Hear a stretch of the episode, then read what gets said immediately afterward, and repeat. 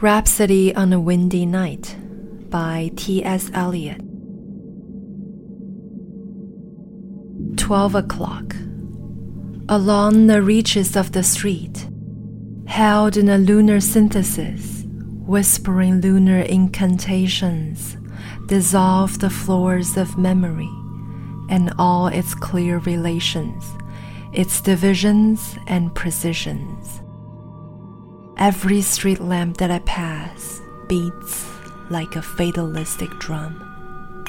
And through the spaces of the dark, midnight shakes the memory as a madman shakes a dead geranium.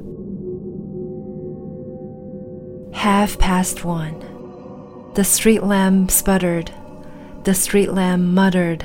The street lamp said, Regard that woman who hesitates towards you in the light of the door, which opens on her like a grin.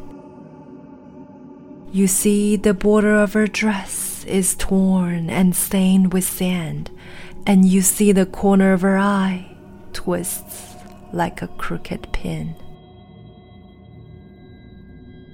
The memory throws up high and dry a crowd of twisted things a twisted branch upon the beach, eaten smooth and polished, as if the world gave up the secret of its skeleton, stiff and white. A broken spring in a factory yard, rust that clings to the form that the strength has left, hard and curled and ready to snap half past two. The street lamp said, Remark the cat which flattens itself in the gutter, slips out its tongue, and devours a morsel of rancid butter. So the hand of a child, automatic, slipped out and pocketed a toy that was running along the quay I could see nothing behind that child's eye.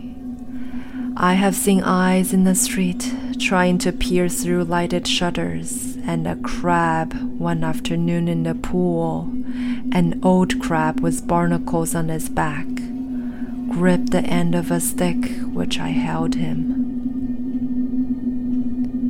Half past three. The lamb sputtered. The lamb muttered in the dark the lamp hummed.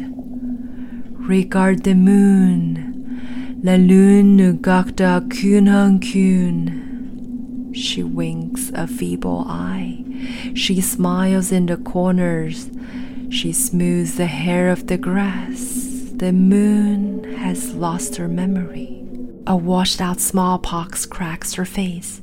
Her hand twists a paper rose that smells of dust and old cologne. She's alone with all the old nocturnal smells that cross and cross across her brain.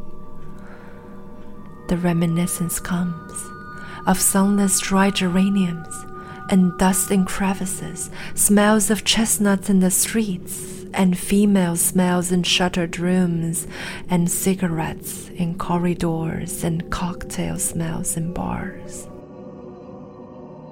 The lamp said, Four o'clock. Here is the number on the door. Memory. You have the key. The little lamp spreads a ring on the stair. Mount. The bed is open. The toothbrush hangs on the wall. Put your shoes at the door. Sleep. Prepare for life. The last twist of the knife.